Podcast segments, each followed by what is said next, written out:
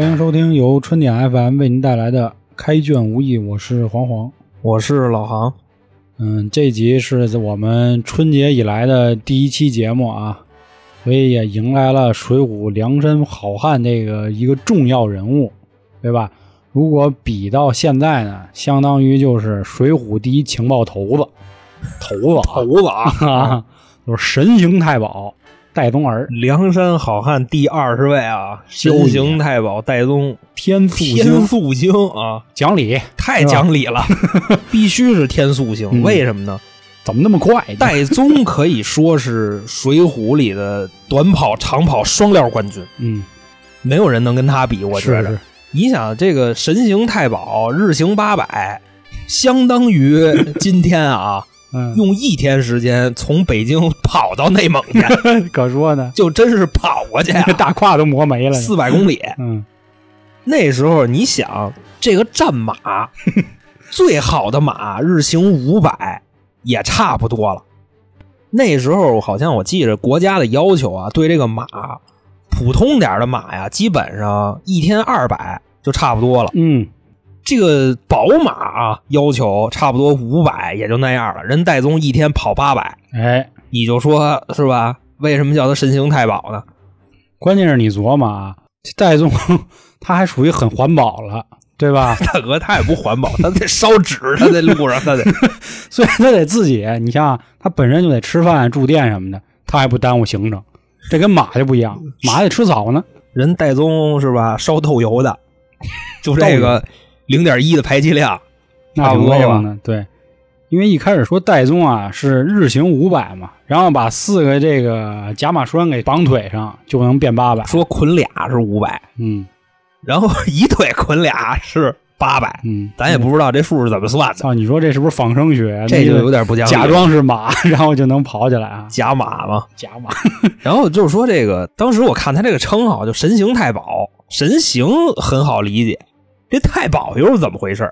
反正有这么几种解释，一个就是说啊，其实太保这个职位啊，算是过去这宫里啊太子的保镖，叫太保，我当他妈慈云山十三太保就不是 嗯都有啊！都有。就是说这个最开始啊，这个是唐代的一人儿那恒哥嘛，就是说他有这个太保的这个职位，嗯然后他排行十三，所以叫十三太保，不是十三个啊。嗯，你发展到后边就变慈云山了，就是十三太保。啊，然后当时还有人说说戴宗啊，说这个太保啊，其实也不是说皇家的保镖这种太保。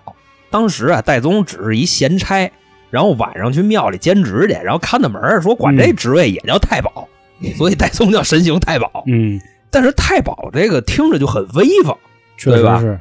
那刚才正好说到这儿啊，我们就得提了，第一次的时候，戴宗出现呢，是从咱们这个智多星用哥嘴里出来的。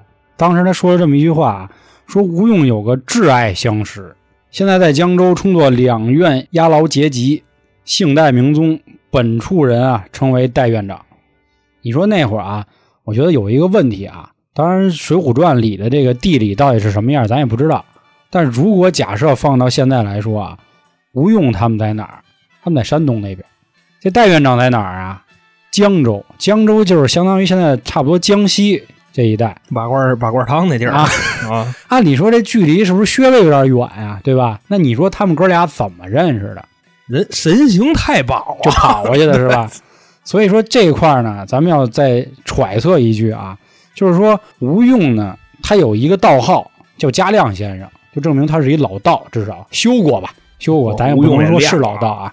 还有就是咱们《水浒》里还有一个人，就是入云龙公孙胜嘛，他是一清先生，哎一清先生，嗯，但是这个戴宗使用的这个神行术呢，也是道家这一块的，但是并没有说过他是好什么。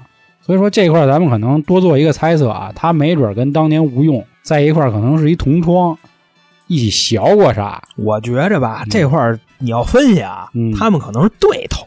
也有可能。为什么呢？我第一次知道神行术啊，我是在那个济公传里边，你知道吧？又怎么那么快？对，啊，济公会神行术，嗯，所以说我觉得神行术也不光是道教的，佛教也有。也有可能啊。但是戴宗没有号，嗯，所以说他们可能是就是互相欣赏的关系，有可能。就差不多是这个意思。另外啊，这个咱们在花荣那期说过，梁山五绝，嗯，这五绝在今天再说一遍啊，张青的石子儿，燕青的相扑，让你说石子儿人怎么不知道以为打水漂的呢？是吧？莫雨剑张青嘛，是是是他那个嗯弹球嘛，对，花荣的剑，安道全的医术，戴宗的神行术，嗯五绝。就你可见戴院长啊，在梁山这个地位那是非常威风的。嗯他的这个职位叫什么呀？梁山总探生息头领啊，嗯也不是说这个宋朝人怎么那么威风啊？中二是吧？就这个总探生息头领。但是其实我觉着啊，戴宗这人啊，就算是那种有名无实，因为你在梁山上负责这个情报工作啊。你比方说燕青也是情报工作，然后石秀嗯。也是情报工作，但这俩人的汇报对象可不是戴宗，是。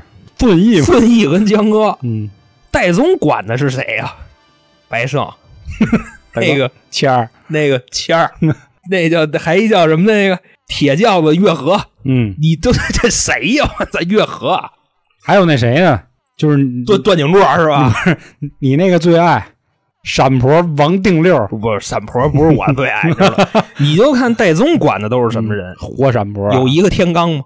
没有？你你琢磨这事儿，你要你要你要强说关系上啊，就只能强说啊，特别强的啊，顶多说魁子算他一朋友，但也不能说是管着，你知道吧？最早的时候，魁子管戴宗叫大哥，哎，是那意思就是戴宗啊，在这个江州这边这牢城营里边啊，有点面子。哎，李逵是在家门口杀了人，然后来投奔他的。对对对对所以那时候啊，宗哥在这个社会上这一块啊，其实还是挺妙的。其实咱们多说一句啊，放到现在来说，牢头啊、监狱长 这种啊，一直都挺威风的，是吧？确实也是黑白两吃。所以在这块儿啊，我抛一个点啊，嗯我觉着就包括我刚才说的，戴宗其实是一没什么脑子的人。他在梁山上担任这个情报头子啊，就这个总探生息头领啊，我觉着完全就是因为跟江哥的这个面子，因为江哥跟戴宗的感情啊，他真的是那种无法比拟的感情。为什么呢？你说这个四好啊，嗯一块儿捅过窗，嗯一块儿扛过枪，一块儿嫖过娼，一块蹲班房。嗯但是戴宗跟江哥已经超越了，他们是什么呢？他们一块斩过手，嗯嗯，这算是生死之交了吧？算算，就差不多是这个意思。所以我觉着江哥能给他放到二十，也算是就给足你面子。那咱再说说啊，戴宗这人是一干嘛的？你刚才不说吗？戴宗其实是一牢头儿，这个阶级啊，就是当时江州那边地方的监狱长，非常牛逼的一个职务啊。嗯牛逼牛逼在哪儿呢？不是说他有多大的权力，是说这个职务的油水特别大。哎，这个监狱长那随便 K 着点儿，那不杠杠的。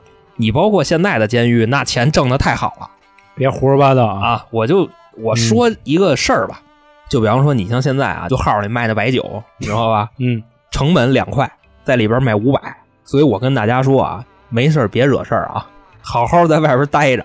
所以我跟大家说啊，关于现在号里那点事儿呢，欢迎大家可以移步到《京城春典》哦我们这张专辑有一期呢，航哥啊亲自给他们讲了讲当年他他妈进号里那点事儿，我遮了是吧？那期非常精彩啊！这块儿我也当是给自己这个专辑做一广告了。那好，咱们请航哥接着继续讲一讲这个牢头的事儿。有点儿他妈说哪儿了？刚才哦，对，说这个职位油水大，嗯基本上啊，当时那个年代，外加上戴宗这个级别的水平来说，基本上一个犯人进来，如果不想挨打，要给他五两银子。嗯就咱们在看《水浒》的时候啊，就杀威棒这个东西，你知道吧？第一次说杀威棒的人，这是武松。武松到了孟州以后，人要打他一百杀威棒，就真的就往上打。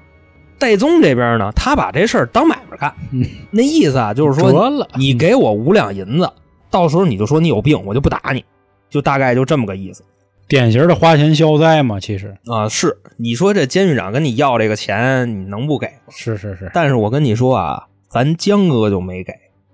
开始是怎么回事呢？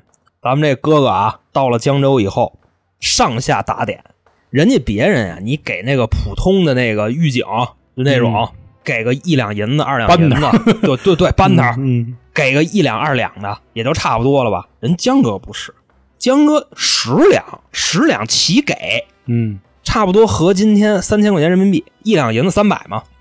上下打点啊，把这牢里的所有人基本上都买了一遍了，哎，就没给戴宗钱。这戴宗当时一琢磨，我操，哼这有点打我脸了。说那我去问问去吧，怎么回事？到那儿就差点把宋江给打了，就直接跟宋江说说你这黑不溜秋，你这黑蹦筋儿 那都给，嗯就不给我，我可是监狱长，不是你什么意思？这时候江哥来句什么呀？一句就给噎那儿了，说我凭什么给你？我就不给。嗯，钱没有，戴宗就急了，戴宗要打江哥，然后这时候江哥就说：“说我告诉你啊，你认识吴用那事儿，我要给你点了，你可连那牢头你都当不了。嗯”然后戴宗直接就把手撒开了，那意思你刚才说什么？嗯，江哥说：“嗯，就差不多那样啊。”拜拜，戴宗就这时候就问说：“你是谁呀、鄙人，山东运城宋江，这也是江哥的老套路啊。嗯戴宗直接就跪下了。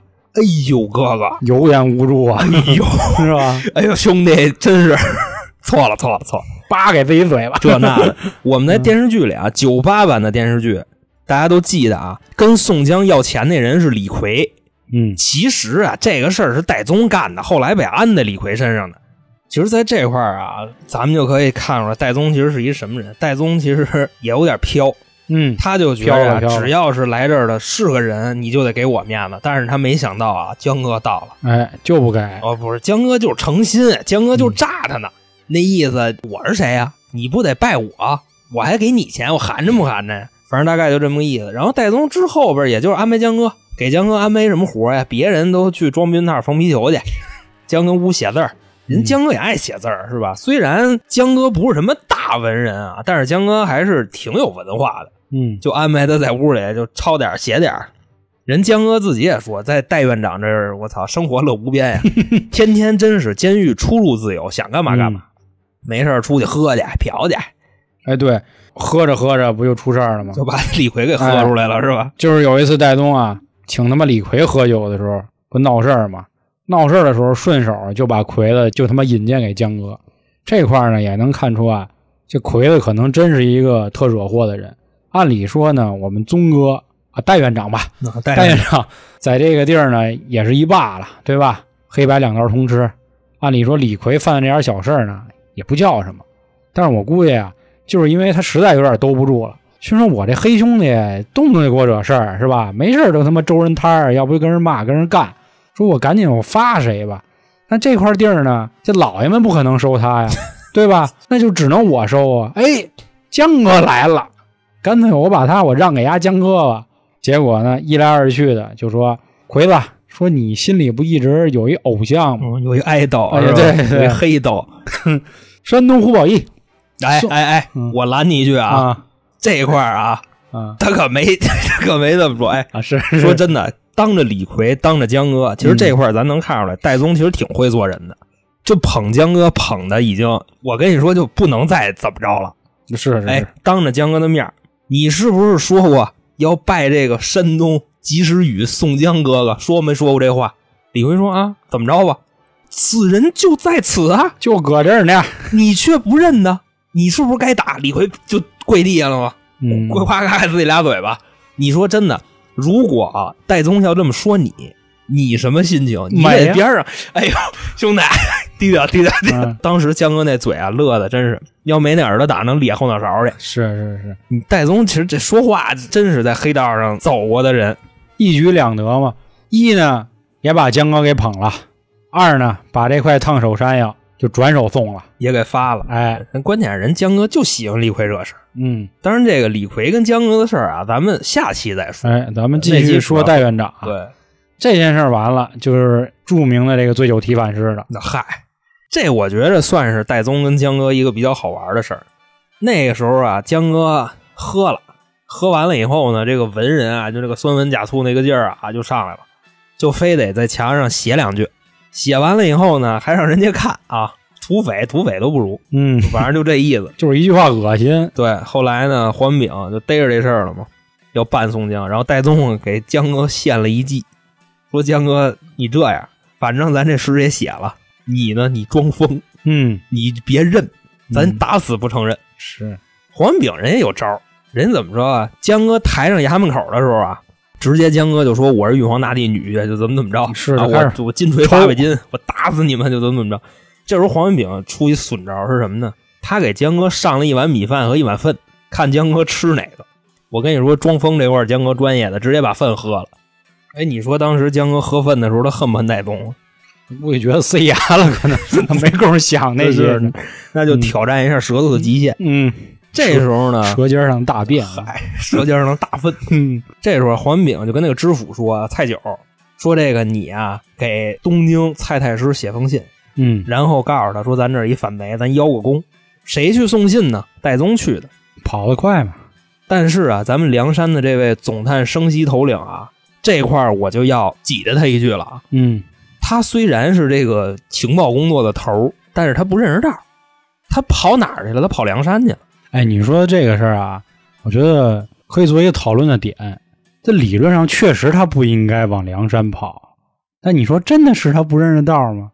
我也总觉得可能是不是有意为之啊？这真不好说啊。因为我开始啊，我觉得是个人都会觉着他是故意要去梁山的，但是这块有一个细节是什么呢？他跑到梁山底下的时候啊，他进了呼律的那家店，嗯，你明白吧？我知道。然后让忽略给要了，给麻了嘛。对，然后再睁眼，已经在吴用啊、晁盖啊哥哥们面前了，跟前了，所以我觉得戴宗不是故意要去梁山的，就是单纯的就是导航不太准，就是走错道了，啊啊，跑梁山去了。其实啊，戴宗身上要没有那封信啊，他也难逃一死。嗯，正是因为他们看那封信了，才上报的吴学究，才交给吴用，要不直接就弄死了，就跟那个就孙二娘他们似的。后来啊，吴用就不是给弄一假信吗？就直接给戴宗他让他拿回去了。戴宗一拿回去，然后当时黄文炳不就看出来那信不对了吗？嗯，其实这块儿啊，是不是吴用故意害江哥啊？这个咱们不在这儿讨论。然后这时候呢，蔡九就问戴宗：“哎，说你去我们家了吗？”戴宗说：“我去了。”说那管家长什么样啊？戴宗张嘴来一句：“红脸胖子。”嗯，我觉着啊，你编瞎话没有这么编的。你觉得就红脸胖子就长这模样的人能有几个？嗯，这戴宗真是就张嘴就来，就说这么一个。戴宗可能在这方面啊，客观的反映出啊，他这个业务能力确实是不太行。而且我觉着江哥在后来 江化粪 就是江州 闹法场，最后被营救出来以后，他心里也是恨戴宗的。为什么呢？你想，我还不如直接承认了呢。嗯，那给我打的是吧？最后这事儿办成了这样。其实这件事失败的核心因素其实就是戴宗。还有就是什么呀？还有就是那个，你像打祝家庄、打曾头市，戴宗去获取情报，到回来你看书上写他获取什么情报了？打祝家庄的主要情报是石秀拿的，嗯，打曾头市的主要情报是石谦拿的。其实戴宗在这里边根本就没发挥出什么作用。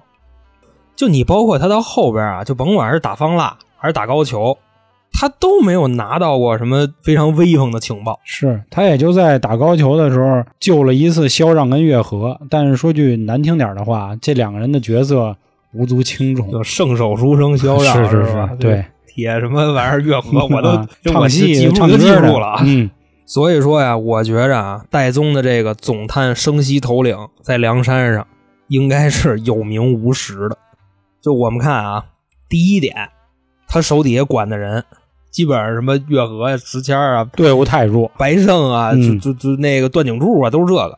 然后真正的情报部门的这个特工啊，嗯石秀跟燕青不归他管，我估计也是那什么，这也就是江哥玩的团，你知道吗？嗯第二个，戴宗这个业务能力啊，确实不太灵。就是什么呢？你比方说，就送信的那个，我为什么他就不认识道，嗯，对吧？他走错，而且戴宗走错道，他不是这一回，他那个曾头市他也走错道了。嗯第三个就是什么呢？在这么多梁山征讨的战役里边，你比方说，你像什么祝家庄、曾头市，然后征方腊、打高俅，他都没有获取什么有价值的情报，而且这些战功基本上跟他也没关系。那说为什么这个总探生息头领要让他来呢？其实我觉着算是江哥跟卢俊义之间的事儿，就是其实这个职位应该是燕青的，嗯但是小乙是卢俊义的人，是吧？我这个核心的职位那不能给你，那还是我的人得把着，就哪怕他没那么灵，他就是腿快，他没有那个特工的那个说白了，压就是一快递，我操，顺丰嘛，嗯，对吧？就差不多这样。石谦可能就是韵达。我觉着啊，戴宗的这个事儿，今天就可以先说到这儿。下期呢，咱们就说说戴宗的这个好弟弟啊，江哥的第一大宝贝黑旋风李逵，也是万众期待啊。因为李逵毕竟是江哥的，算是什么呀？如果秦明是头马，李逵就是头宝，嗯，就大概就这么个意思。那行，各位，今天咱们就到这儿，好嘞，拜拜，各位。拜拜。